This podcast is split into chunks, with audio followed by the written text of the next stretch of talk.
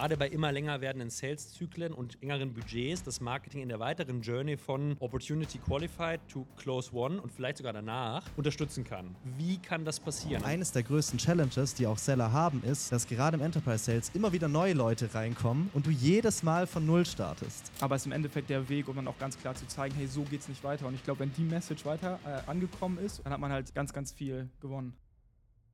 Moin und herzlich willkommen zum Revenue Marketing Real Talk Podcast. Heute nicht nur unser Podcast, sondern auch der Podcast von Artist, Artist on Air. Äh, der Julius ist nämlich auch mit dabei. Und äh, es ist eine ganz besondere Folge heute tatsächlich, denn wir machen zum allerersten Mal einen Live-Podcast. Bedeutet, wir sitzen hier nicht äh, zu zweit bzw. zu dritt im Studio, inklusive Niklas hinter der Kamera, sondern mit 60 weiteren Personen im ganzen Raum verteilt äh, Foundern als auch C-Level und VPs von verschiedenen B2B-Software- und SaaS-Companies. Ähm, und ja, ich würde sagen, ich bin ein bisschen aufgeregter als normal, weil mich hier ein paar Leute mehr anschauen. Äh, aber ich freue mich riesig drauf. Bevor wir in das Thema einsteigen, stellt euch doch kurz mal vor, Mathis. Ja, sehr gerne. Hi in die Runde auch. Mathis, VP Revenue Marketing bei Yojaba. Mein Job ist so unser gesamtes Portfolio. Wir haben 47 SaaS-Accounts bei uns ähm, zu überwachen wir unterstützen da im Go-to-Market und im Endeffekt zu schauen, was funktioniert eigentlich wirklich gut, wie wird ähm, wirklich gut auch Executed Marketing heutzutage unter den aktuellen Bedingungen auch sicherlich ähm, nicht ganz so entspannt sind wie noch vor, vor zwei Jahren vielleicht. Und freue mich da auf eine gute Diskussion. Und ähm, ja, hi Julius auch, kommst nicht ganz aus dem Marketing und da bin ich gespannt, was du heute zu sagen hast. Ja, vielen Dank erstmal. äh, mein Name ist Julius Göllner. Ähm, ich bin einer der Co-Founder von Artist und habe mich ehrlich gesagt ein bisschen hier in das Format reinquatschen lassen von den jungen Wilden und freue mich aber umso mehr mit ein bisschen mehr Aufregung äh, mit euch zu sprechen und zwar über so ein bisschen die Transformation ähm, der Zusammenarbeit von Sales und Marketing. Und ähm, vielleicht so ein bisschen aus Kontext, aus meiner eigenen Erfahrung, ich glaube, worüber wir die letzten Jahre super viel gesprochen haben und was auch sehr, sehr viel funktioniert hat, sind so sehr, sehr stark lastige Outbound Motions, ja, also sehr stark getriebene Sales-getriebene SDR, AEs, Motions die, Motions, die irgendwie auf die Leute zugegangen sind, ähm, wo Marketing äh, aus meiner Erfahrung heraus, und ohne dass das abwertend klingen soll, halt davor viel gearbeitet hat, viel Material erstellt hat und, ähm, und, und vielleicht auch so bis, zu, bis zur Lead Generation, das war ganz oft ein Webinar oder ein Form in den letzten Jahren, glaube ich, mitgearbeitet hat. Und was, was wir jetzt sehen, ist halt irgendwie, dass sich die, die Marktsituation schon sehr, sehr stark ändert. Ja? Also wir haben irgendwie hohe Inflation immer noch, Sales-Zyklen werden, was man so hört hier auch im Raum, sehr länger, Budgets werden knapper, es wird irgendwie nur noch Core-Software gekauft, nicht mehr so nice to have.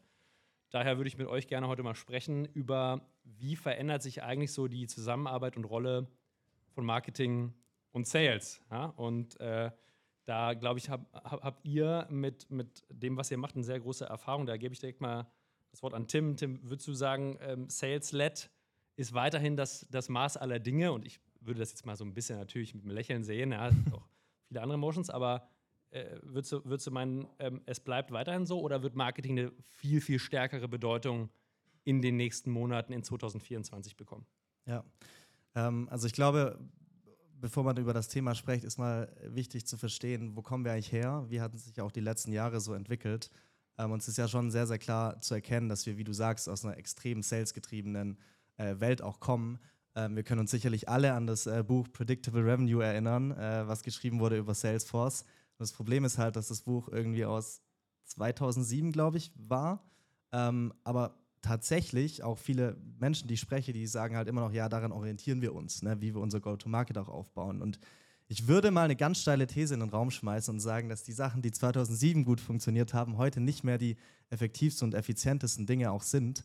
Ähm, und leider ist es so, dass viele Tech-Firmen super, super gut sind, ihr Produkt in, in, zu innovieren, also Innovation zu betreiben und da auch wirklich die, die krassesten Prozesse auch haben im Product-Team ähm, und in den Tech-Teams auch. Aber leider werden die Go-to-Market-Playbooks kaum mit Innovationen auch betrieben. Ähm, und, und da glaube ich halt, dass in den letzten Jahren super viel passiert ist, äh, gerade wenn man sich auch anguckt, ähm, was eigentlich auch das Kaufverhalten ist. Ne? Es gab super viele Events in den letzten Jahren ähm, vor allem auch Corona, was so ein riesen Meilenstein quasi eigentlich war, oder nicht Meilenstein, eigentlich ein, ein riesen Event, ähm, was natürlich zu sehr viel Veränderung geführt hat. Ähm, natürlich aber auch, dass viele Unternehmen einfach sehr viele Dinge ändern mussten. Und ähm, es war halt so, dass die, die Leute viel mehr auf digitale Kanäle auch geschaut haben. Natürlich, weil man nicht raus konnte in den meisten Fällen. Und vor allem auch Sales sehr viel mehr über Online-Plattformen stattgefunden haben, wie Google Meet, Zoom etc. Ich meine, die Sales-Aktie haben wir alle gesehen, wie die äh, in die Decke geschossen ist. Ähm, und gleichzeitig hat sich halt auch äh, natürlich dann geändert, wie wir uns educaten, wie wir Informationen einsammeln, wo wir uns auch Informationen holen. Ähm, während es früher dann oftmals war, und da kannst du, würde mich mal interessieren, deine Meinung, ähm, tatsächlich, als du früher Software eingekauft hast, beispielsweise, wie das eigentlich so war, wie, wie bist du da vorgegangen? Ähm, aber heutzutage ist ja schon so, dass wir sehr eigeninitiativ unterwegs sein wollen und selber auch Research betreiben wollen, selber ähm, auch Entscheidungen treffen wollen und eigentlich erst dann noch mit Sales sprechen wollen, wenn wir eine Entscheidung getroffen haben und dann nur noch gegen, durch so einen Bestellprozess quasi spitz ausgedrückt geführt werden wollen. Na, wie war das denn früher bei dir? Also, früher ist äh, schon ein bisschen her bei mir, ne? Ähm, äh, muss man Jetzt ja dazu komm, sagen. so alt bist du auch nicht. Aber ich glaube, also ich, ich glaube, was wir schon gesehen haben, ist sozusagen der Einkaufsprozess hat sich von früher sehr physisch getrieben über Corona beschleunigt digital hin zu verändert zu jetzt aus meiner Perspektive einen sehr, sehr differenzierten Einkaufsprozess. Ne? Also selbst wenn man seine ICPs gut definiert, ja, und selbst wenn man in den ICPs Personas definiert, bleibt meistens ein Schritt drei offen. Nämlich unsere Hypothese oder die Hypothese ganz oft ist, diese Personas kaufen alle gleich ein. Und ich glaube, das ist ein Krux. Ja? Also ich glaube, es gibt danach noch eine dritte Stufe. Selbst wenn man sehr scharfe ICPs und sehr scharfe Personas hat, dann gibt es in diesen Personas unterschiedliche Einkaufsverhalten. Ja? Warum? Weil der eine vielleicht sozusagen vom ersten Touchpoint her gerne Guidance braucht von einem Sales-Mitarbeiter und der andere einfach aus einer Persönlichkeit getrieben äh, Software so einkauft, dass er es ausprobieren will, dass er sehr educated ist, dass er sehr, sehr lange selber erstmal probieren will und dann vielleicht nur ganz am Schluss in der Journey mal einen Kontaktpunkt braucht, um so die Details im Vertragswesen zu klären. Und ich glaube, sozusagen diese Matrix ist aus meiner Erfahrung sehr, sehr wenig aufgespannt. Ja? Ähm, und da ist auch sozusagen die Frage, okay, wie können wir das verändern? Ja? Also wie kann mhm. sozusagen Marketing nicht nur bis irgendwie äh, da gibt jetzt jemand seine Daten ab, ja, und dann übergeben wir den an Sales und der macht dann sozusagen den Qualification Discovery Call, ja, und danach ist mir eigentlich scheißegal, was passiert, äh, wenn ich im Marketing arbeite. Hinkommen zu Marketing, die eher top of the funnel orientiert sind, müssen eigentlich nach unten vertikalisieren und weiter in der Wertschöpfung Middle of the funnel, Bottom of the funnel mitarbeiten und der Sales-Mitarbeiter auch muss nach oben gehen. Und da hätte ich mal eine Frage an Matze, ist das jetzt, sage ich mal, ihr betreut ja viele Kunden, ja. Kommen die zu euch mit eigentlich diesem typischen Format, okay, Marketing bis äh, irgendwie Marketing Qualified und dann macht Sales weiter? Oder gibt es da schon bessere Best Practice? Ja, gibt es absolut. Und wer so zu uns kommt, ist tatsächlich sehr, sehr aufgesplittet. Also es gibt sehr viele, die noch genau das Playbook, was hier gerade beschrieben wurde, auch genauso spielen und da vielleicht auch an Grenzen stößen, auch teilweise was Effektivität einfach angeht und dann nach Lösungen suchen. Und es gibt viele, die auch schon einen Fuß in die richtige, also aus einer Marketingperspektive sicherlich richtige Richtung ähm, gesetzt haben. Und das ist eben viel mehr auf, du hast es schon ein bisschen angesprochen, Education zu setzen und im, im Endeffekt den Kaufprozess zu unterstützen, den Buyer dabei zu unterstützen, sich selbst zu ermächtigen, die Informationen zu holen. Ganz klassisches Beispiel ist immer so eine Pricing-Page. Ich möchte irgendwie wissen, ähm, ist das Tool für mich im Budget drin oder nicht? Und ich möchte das wissen, ohne mit jemandem sprechen zu müssen, ohne dass ich da einen 60-Minuten-Termin in meinem Kalender drin habe, sondern ich möchte einfach kurz die Informationen abrufen. Ja. Und ich sehe aber auch immer noch ähm, Unternehmen, und es ist zwei Wochen her, dass ich mit einem gesprochen habe, die ich versucht habe, davon zu überzeugen, hey, packt doch euer Pricing irgendwie auf die, oder packt eure, euer Pricing auf die Pricing-Page tatsächlich, weil sie hatten eine Pricing-Page, aber war kein Pricing drauf, sondern stand nur Talk to Sales halt im Endeffekt. Äh, was auch witzig irgendwie ist. Überleg mal, du gehst auf Amazon, willst einen neuen äh, Dyson-Staubsauger dir anschauen und da steht dann nur Talk to Sales und du hast keinen Preis. Ja, und es ist sicherlich auch unterschiedlich für, für, für jede Software. Ne? Und ja. dann kommen auch wieder Deal-Sizes und so weiter und wie erklärungsbedürftig ist das Ganze ins Spiel.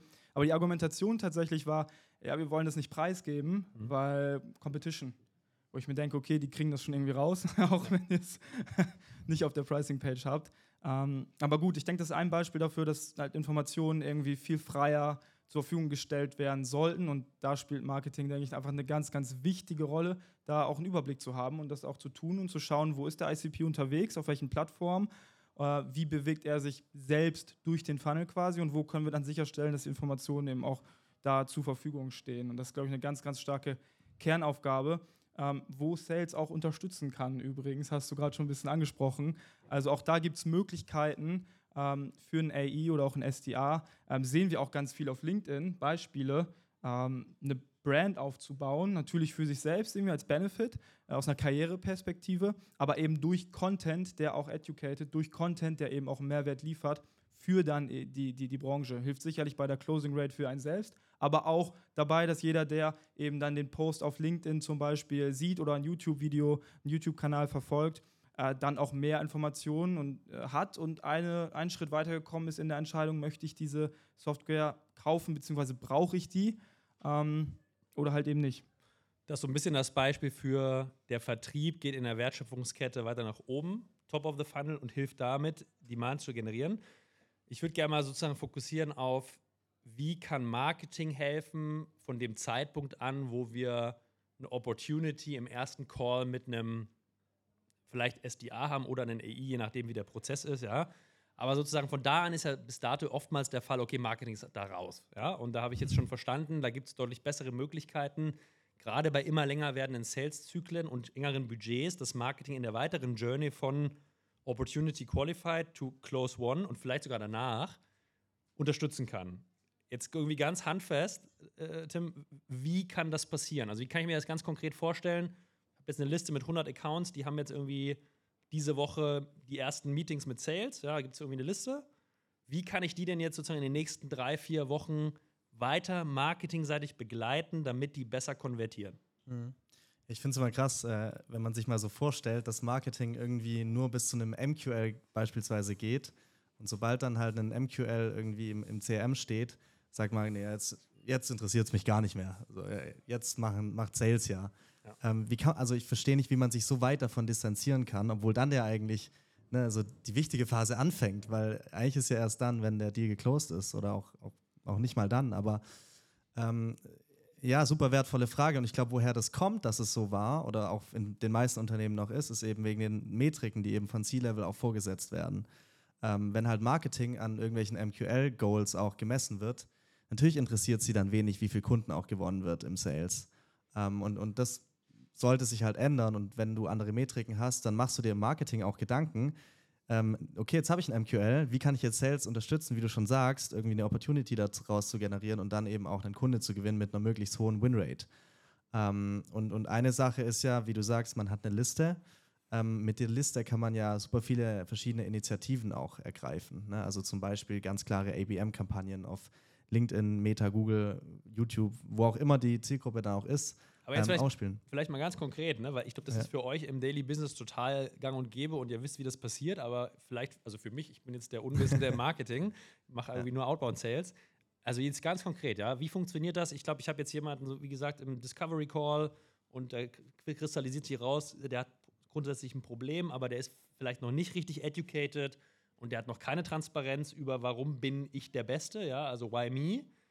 Wie kann ich den jetzt ganz konkret von Marketingseite sozusagen covern oder, oder begleiten, damit der, ohne dass der Sales-Typ sagt, ja, wir sind die Besten, ich übertreibe natürlich, äh, aber sozusagen sich selber weiter im Funnel nach vorne bewegt.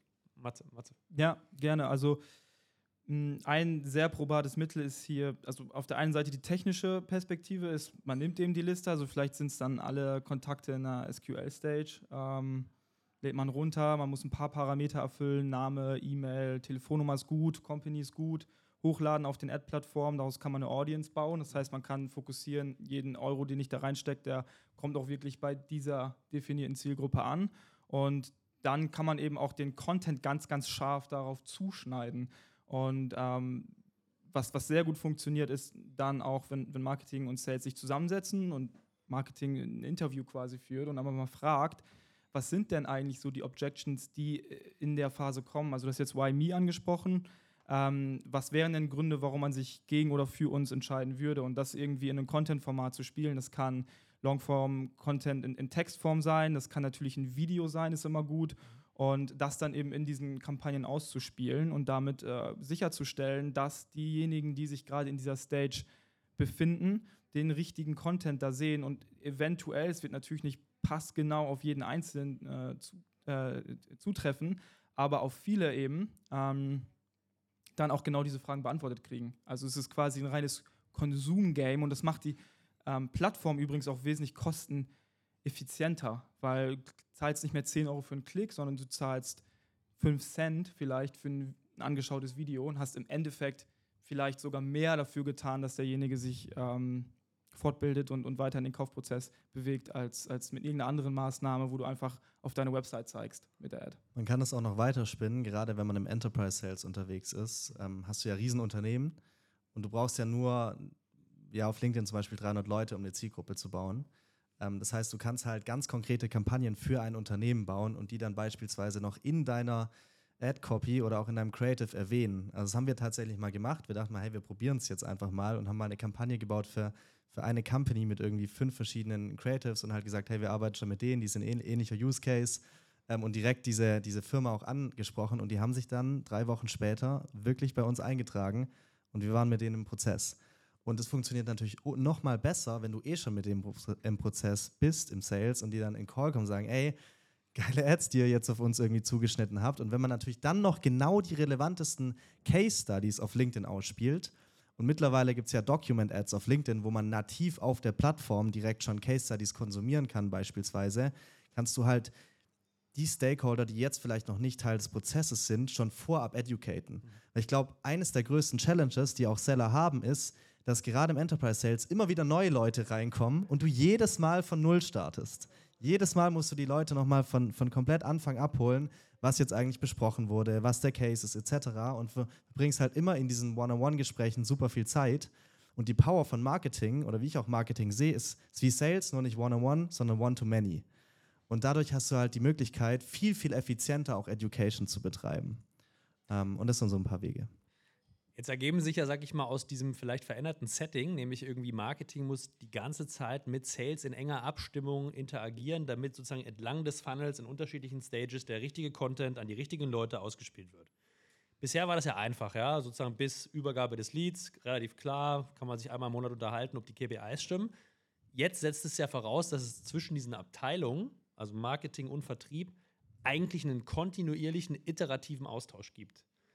Ist es für, für, für eure Kunden ist es schwierig, weil das eine ganz klare Umstellung im Mindset bedeutet? Wie coacht ihr die dahin, dass das funktioniert und man aus dieser alten Welt jetzt sozusagen nach vorne schaut und eine ganz andere Art der Zusammenarbeit findet? Mhm. Also auch da sehr unterschiedlich, wie schwierig das ist. Es gibt einige, die haben da absolut Bock drauf und andere, die sträuben sich da wirklich vor. Also es wirklich auch Spannungsverhältnisse dann zwischen Marketing und Sales, die über Jahre vielleicht auch aufgebaut wurden und die sehr präsent sind. es sind auch Machtverhältnisse. Also wenn du dir überlegst, ne, wenn Sales früher gedacht hat, ey, Marketing ist mein Supporter, der baut mir schöne Case Studies and that's about it. Und jetzt soll Marketing wichtiger werden und mit mir die Pipeline-Calls machen und besprechen, was da abgeht, dann, dann mögen das viele Leute einfach auch nicht. Ja, und je nachdem, wo man dann, bei welchem Stakeholder man quasi ansetzen muss, kann man das natürlich irgendwie schon erstmal pitchen, die Idee, dass es Sinn macht, ähm, zum Beispiel, hey, wir erwarten uns niedrigere Sales Cycle, weil irgendwie ein höherer Informationsstand vorhanden ist bei den Leuten, die inbound reinkommen. Oder wir erwarten uns da auch einen höheren Trust, mehr Knowledge einfach über die Company. Das heißt, natürlich wird es für die Seller da auch leichter, wenn wir da gut miteinander ähm, kooperieren. Und das natürlich erstmal an Benefits ähm, aufzuhängen und dann aber auch an einer Notwendigkeit und auch auf wirklich, und ich glaube, das ist der schwerste Teil, so sehr, sehr ehrlich dann in dem Moment auch zu sein und auch zu zeigen, was auch gerade nicht funktioniert. Und das ist natürlich super problematisch und aus einer externen Perspektive leichter gesagt als getan, weil das muss man erstmal machen, dann intern diesen Case aufzumachen. So eigentlich funktioniert das gerade nicht und wir haben hier riesige Effizienzverluste in diesem Handover. Ähm, aber es ist im Endeffekt äh, der Weg, um dann auch ganz klar zu zeigen, hey, so geht es nicht weiter. Und ich glaube, wenn die Message weiter äh, angekommen ist und man selber im besten Fall sogar derjenige ist, der die trägt, dann hat man halt ähm, ganz, ganz viel gewonnen. Wie machst du das denn? Du bist ja in, in vielen Companies auch investiert und supportest auch viel im Sales. Ähm, was würdest du sagen, sind so die Best Practices, die du jetzt gesehen hast in, in deinen Companies, wie man quasi näher zusammenrücken kann, auch dann in den, in den Strukturen, in den Meetings, in den Weeklies oder Monthlies oder wie auch immer? Ja, also äh, ich glaube, es gibt so ein prägnantes Beispiel ähm, von, von Talents Connect. Äh, wir machen HR-Software, also Jobs, Jobshops as a Service jetzt in Köln und da hatte ich ja. mal den den Robin Sudermann bei mir im Podcast, bin bei denen auch im Aufsichtsrat. Und die haben sozusagen eine total innovative Idee, wie die über Organisationsstruktur nachdenken. Ja? Also ich glaube, viele denken so in Abteilungen, Marketing, Sales, Produkt. Ja? Und was die sagen, die denken in Squads. Ja? Und sozusagen ein Squad ist eine interdisziplinäre Einheit. Und diese interdisziplinäre Einheit orientiert sich einzig und allein an den ICPs und der Buyer-Persona, die die definieren. Also das heißt, für unterschiedliche Segmente gibt es unterschiedliche Squads. Und dann ist sozusagen eine Art von einer Matrix-Organisation, gibt es dann nochmal so Experts, die dann in allen Squads zum Beispiel die Sales-Leute trainieren und qualifizieren. Die sind dann nicht sozusagen die Vorgesetzten auf einer inhaltlichen und Revenue-Ebene, sondern die sind einzig und allein daran, da, dafür verantwortlich, die zu enablen. Den gibt es dann für Marketing und den gibt es dann für Produkt. Und das führt dazu, dass diese drei Leute, ich mache jetzt mal ein vereinfachtes Beispiel, drei Leute halt sozusagen die ganze Zeit innerhalb dieses Squads an einem Tisch sitzen in einem Raum gemeinsam über ihren Kunden nachdenken und sozusagen jegliche Aktionen entlang der Customer Journey komplett abgestimmt funktionieren. Und das ist, glaube ich, sozusagen in der Theorie klingt das leicht, aber sozusagen das in eine praktische Organisation zu bringen, ultra schwierig. Ähm, kann jedem empfehlen, da mal reinzuhören. Das ist wirklich eine sehr, sehr, also war für mich ein krasses Learning, dass sowas überhaupt geht. Ähm, und das fand ich gerade jetzt bei der Diskussion, glaube ich, wirklich Best Practice weil es extrem kundenzentriert und extrem kundenorientiert gedacht ist. Und wie ist es dann mit der Incentivierung? Also werden dann alle gleichmäßig incentiviert, wenn ein Kunde gewonnen wird, oder ist es dann auch nur bei dem Seller? Nee, die haben wirklich gemeinsame sozusagen Pool-Ziele, also äh, Squad-Ziele, die auf den, an den ICPs hängen. Klar, im SMB ist irgendwie anders als bei Enterprise und haben auch sozusagen andere Ziele. Die sind wirklich gemeinsam incentiviert an dem Ziel des Squads.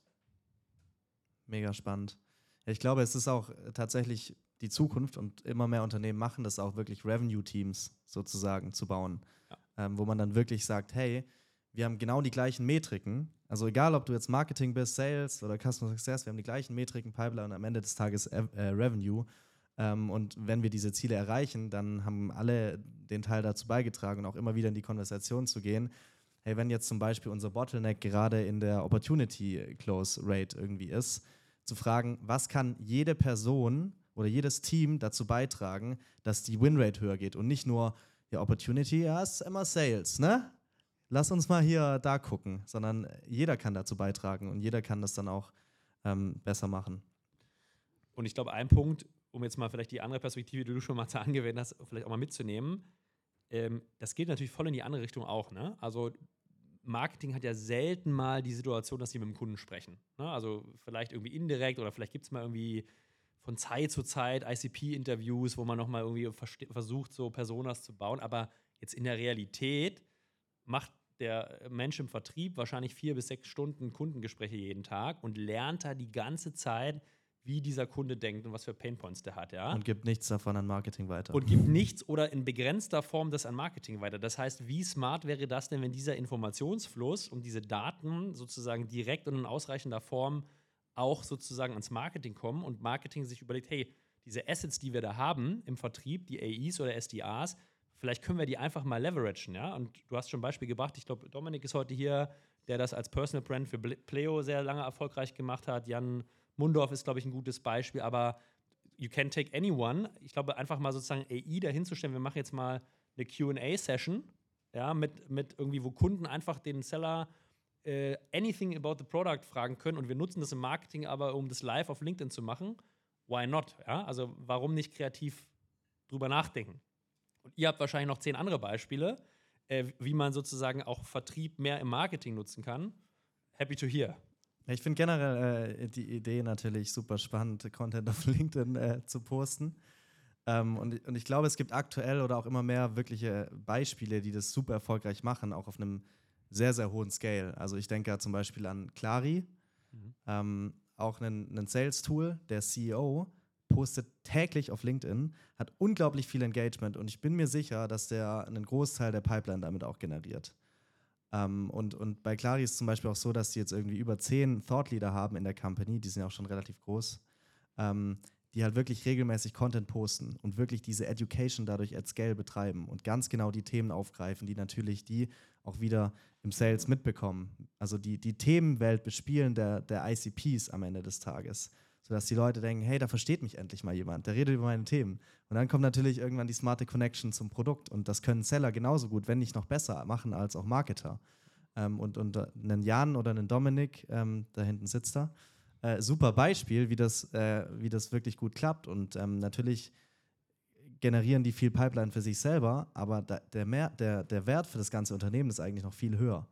Ähm, weil natürlich die Brand gepusht wird, Education at Scale betrieben wird und ich merke schon, du willst unbedingt was dazu sagen. Ja. Deswegen, äh, let's go. Ja, also es ist so ein spannendes Thema und was ihr anspricht, weil es eigentlich so Content Marketing ist ja Marketing das Wort schon drin und wird da einfach, Marketing wird da immer mit reingenommen bei Content, wo, ja, das ist Marketingverantwortlichkeit. Und es ist ja super interessant, darüber nachzudenken. Clari zum Beispiel macht so, die haben sehr viel Content aus Sales gesourced und Marketing ist dann eher für die Distribution tatsächlich. Wie können wir das jetzt in unterschiedliche Formate spielen? Wie kriegen wir das jetzt auch alles irgendwie in Narrativ rein und so, dass wir Step by Step ausspielen? Vielleicht auch dann später am Funnel verschiedene ähm, Content Pieces im Vergleich zum Vor Funnel ausspielen. Aber ein Großteil von dem Content kommt eben auch durch Sales einfach. Und ich glaube, das ist auch nochmal ein, ein Stretch, den man irgendwie mal wirken lassen muss.